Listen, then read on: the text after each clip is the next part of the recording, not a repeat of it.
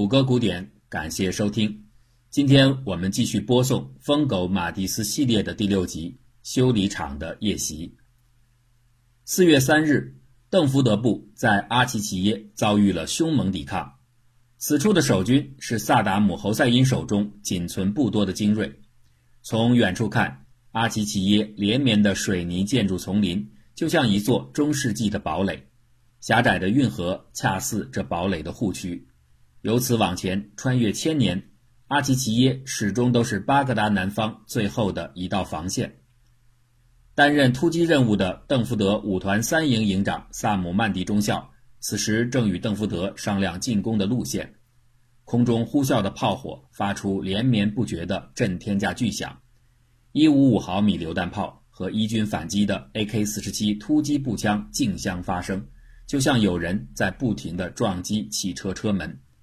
邓福德和曼迪不得不脸贴着脸，凑在指挥车后台旁的一张展开的城市地图前，互相用喊叫的方式交谈。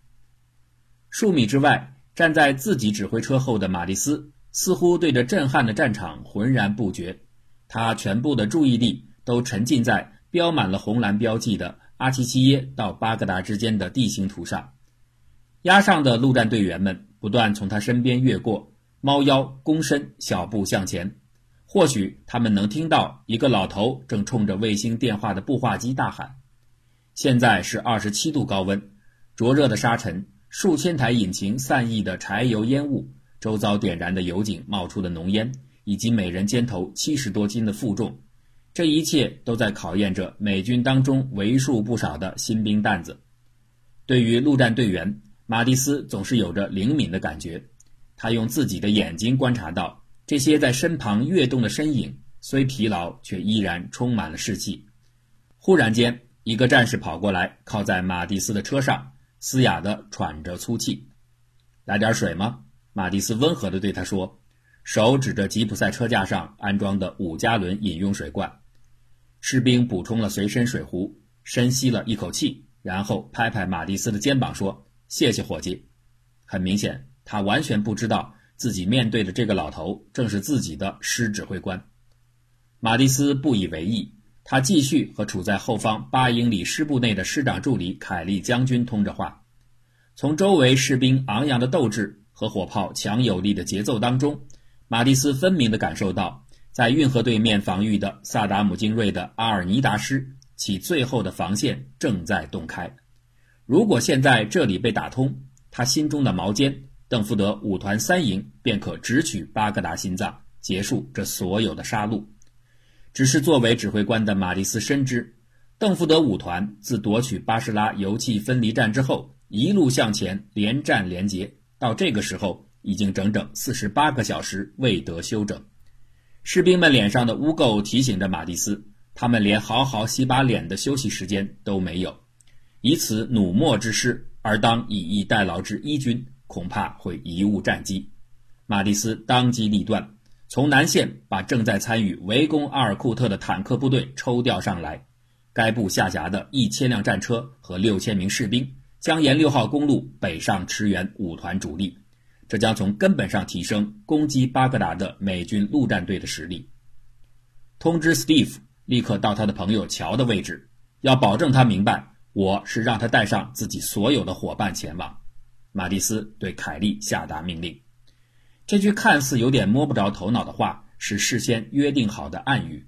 Steve 指的是此刻正在指挥阿尔库特作战的斯蒂芬·哈默上校，带上自己所有的伙伴，很明显是要他带领所部全体部队停止攻击，转而向北突进。马蒂斯有着非常保守的一面，他不愿意使用电脑屏幕上花花绿绿的电子地图。那些看起来丰富而方便的工具和应用，在马蒂斯心中似乎是一种多余的花俏。基于同样的道理，他也不相信美军通信信道的保密能力，所以每次下达重要指令时，他依然会使用暗语。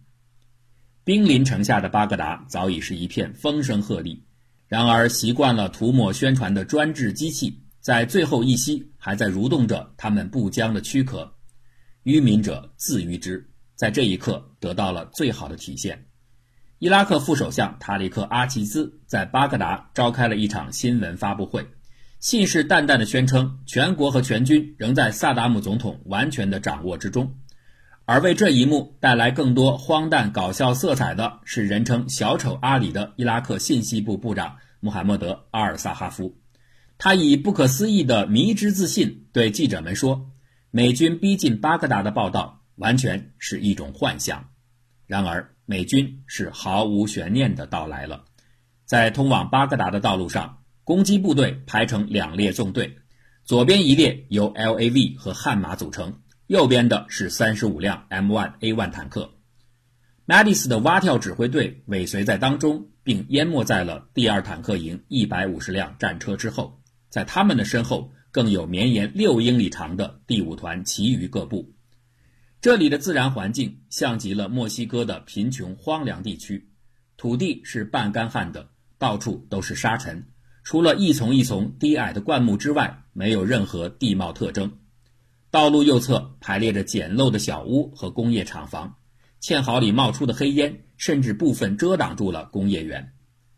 车队保持二十五公里的巡航时速向前推进，一军放过车头，却选择了拦腰截击。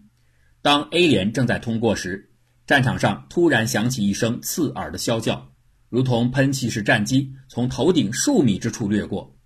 道路右侧出现巨大的爆炸，像是一五毫米口径的炮弹，却明显有着更多的烟雾和火焰。接着是更多的烟团火球腾跃而起，美军陷入短暂的停滞，整个战斗网络都在忙着确认爆炸究竟是什么武器引起的。Sam SA7 手持导弹，目标眼镜蛇。拒绝，拒绝，那是火泥箱。重复，那是火泥箱。战场上到处是忙乱的喊叫，直到第二坦克营指挥官萨德梅尔上尉插了进来。这里是 Alpha Six，保持步调，跟上，注意拉开我们和枣耶树林的距离。此时打头的坦克开始用7.62毫米口径机枪向工业园区方向疯狂扫射。旁边悍马车的点五零机枪也向树丛里吐出火舌，所有坦克成员关上舱门，缩进坦克膛内，只剩下顶部的机枪和陶式导弹操作手无法躲进装甲层，他们的身上仅有防弹服的钢板能提供些许保护。坦克手利用热像搜索火箭来源，同时用光学设备寻找视觉目标。顶置陶式导弹的悍马车看到了右侧距离己方一千五百米处，一队俄制特七二坦克和轻装 BMP 战车正在穿越枣叶树林向巴格达方向疾驰。所过之处，美军扫射的弹雨洒落在土地上，激起缕缕的沉幕。所有五团三营的车辆似乎在一瞬间同时锁定了攻击目标。数十挺机枪怒射下的工业园，水泥高墙的周围如同被气化。后面的主要建筑结构也彻底崩塌，稍后发威的重炮甚至让155毫米陆战队火炮和眼镜蛇的火箭弹的威力相形见绌，就连美军随军记者乘坐的 SUV 的挡风玻璃都被震出了裂纹。在最前方，一辆特七二坦克和几辆 BMP 试图拦住美坦克车队的车头，将大队人马截留在一军伏击区的射杀域内。通信战网传来消息。查理六号坦克被机动杀，也就是坦克在攻击之下失去了机动性，但未遭受其他损害。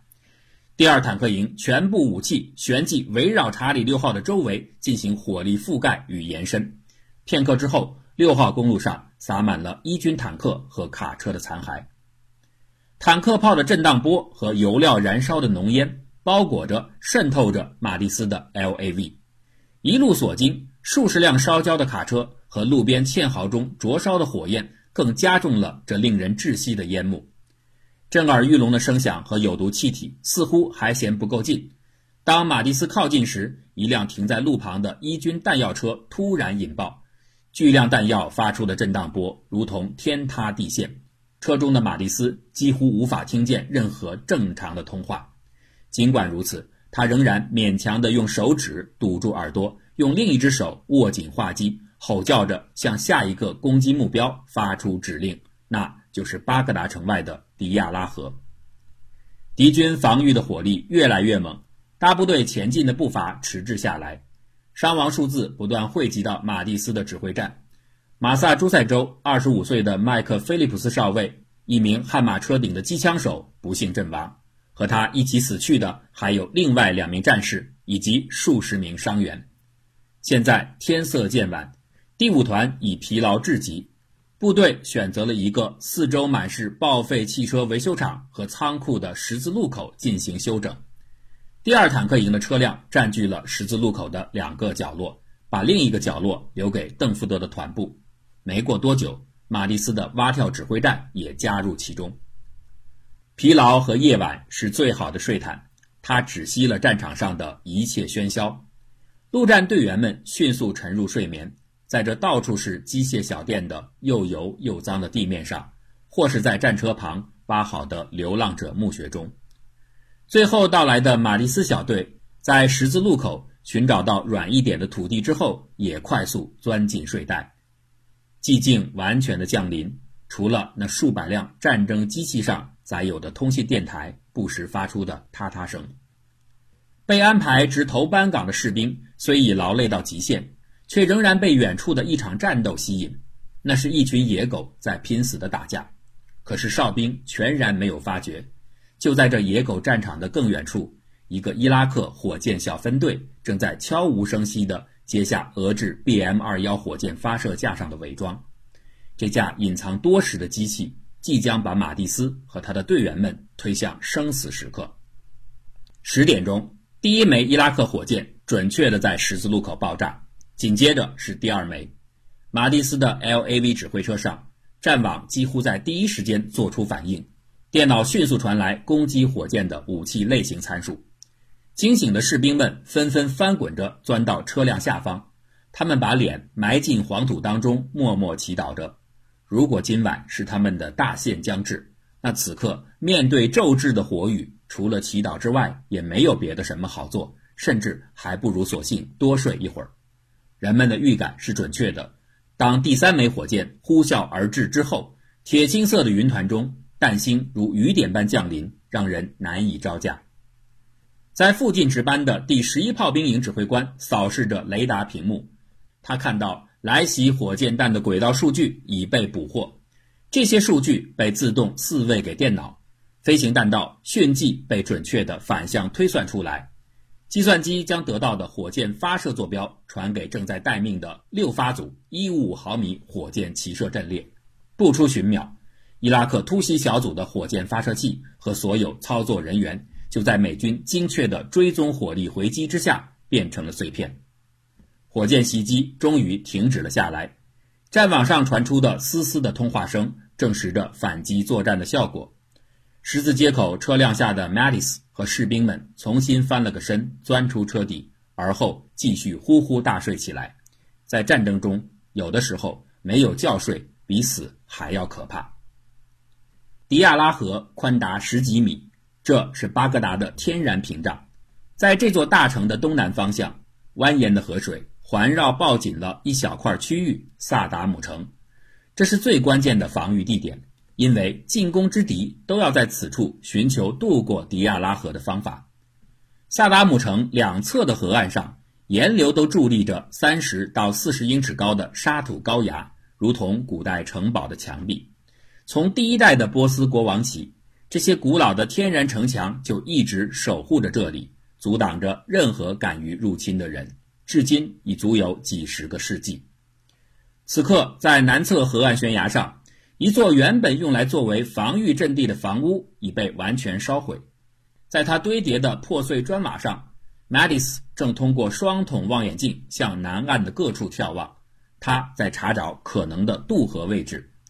身旁的怀特中校一再向将军确认，这里的河水过深，无法直接求渡，且附近二十英里的范围内也不存在其他的适合坦克或重型装备渡河的地点。Madis 的临时观察所设在南岸山崖的最高点，这儿是被严重轰击的地方。即便是此刻，远处峭壁上正在轰鸣的美军幺五五毫米火炮，也让 Madis。和他的随从们处在危险的爆破半径之内，因为炮弹的弹片有可能会溅射到这里。如果无法直接渡河，那桥梁就是唯一可行的选择。在马蒂斯可怜的破烂观察所右侧大约十五英尺处，就有一座非常老式的行人跨桥，而在这老桥的更上游，是一座名为巴格达的现代化的四车道水泥桥，它直通对岸小城。老桥的中间有一个六英尺直径的大洞，而新桥看起来却完好无损，似乎是在故意等待着美军的通过。这么明显的陷阱，马蒂斯当然不会中计。向北几公里处，一座被炸毁的水泥桥正在被美军修复，工程部队顶着轻武器和手持榴弹炮的攻击，抓紧施工。为了预防这座水泥桥在修复之后再度被炸。工兵们还架设了一座新的备份浮桥。马蒂斯的作战计划是从这里突进巴格达东南，并与占领西南方向巴格达国际机场的美陆军第三步兵师会合，形成对巴格达城的合围。一旦包围圈成型，陆战队将与陆军士兵协同突入城防，直接占领城中一系列的核心据点，比如萨达姆的法杜因训练中心、拉希德军事综合体。原子能委员会以及阿拉兹米亚宫，美军不会像在此前的那些小城一样进行全面占领，而只需要点穴式的控制。令人振奋的消息是，根据总部传来的情报，萨达姆城防体系已经崩溃，大规模的军队倒戈近在可期。斯蒂芬·哈默与马蒂斯下令，所有 LAV 等具备游泳能力的车辆直接在此处涉水渡河。而悍马、坦克、卡车等其他重型装备则绕经南北桥梁，再兜头回来，重新汇合进入已渡河车队。马蒂斯深知他的狂突急进早已透支了整条后勤补给线的能力，并令所部物资的储备水平，无论是弹药还是食品，都处在匮乏状态。为了节省弹药，将军下令陆战队空中第三分翼接管当前战区即将到来的进攻前的火力准备任务，一切都不能构成拖延的理由。对巴格达的总攻必须在今天开始。马蒂斯没有忘记迪亚拉河上的那座可怜的有个大窟窿的步行老桥，他没打算让它闲着。陆战队员们用厚木板、金属管和一扇大的金属门封闭了漏洞。以便从这个凑合着修理的桥上发起步兵冲锋。四团三营的布莱恩·麦奎中校，绰号是底座，因为这名壮汉总是会在他的摩托化部队需要时徒手搬起那些沉重的机器底盘，就像一个老练而勇猛的步兵。在马蒂斯和邓福德看来，他正是带领 K 连突击小队步行通过老桥的最佳前线指挥。马蒂斯所处的破屋子后面是一个小院。四周是已经部分坍塌的围墙。当将军和参谋在前面观察部署时，K 连士兵以及马蒂斯的蛙跳指挥排就在小院当中休息。此时，马蒂斯、哈默还有底座走出了观察所，反身进入后院。他们想对即将执行桥梁突击任务的 K 连队员们讲几句动员的话。马蒂斯言简意赅，尽管知道己方的弹药储备已经告紧。但他仍坚定地保证，对老桥对岸灌木丛和其他可疑阵地的火力清除将会无死角地进行。哈默则是用自己独特的方式鼓励着底座，他怼了一下麦奎中校，然后说：“别尿裤子，麦奎。”马蒂斯看着他们，很满意的离开了后院。他认为最后之战前的准备一切都在掌握之中。可是马蒂斯并不知道，此时此刻，死神。正在和他擦肩而过。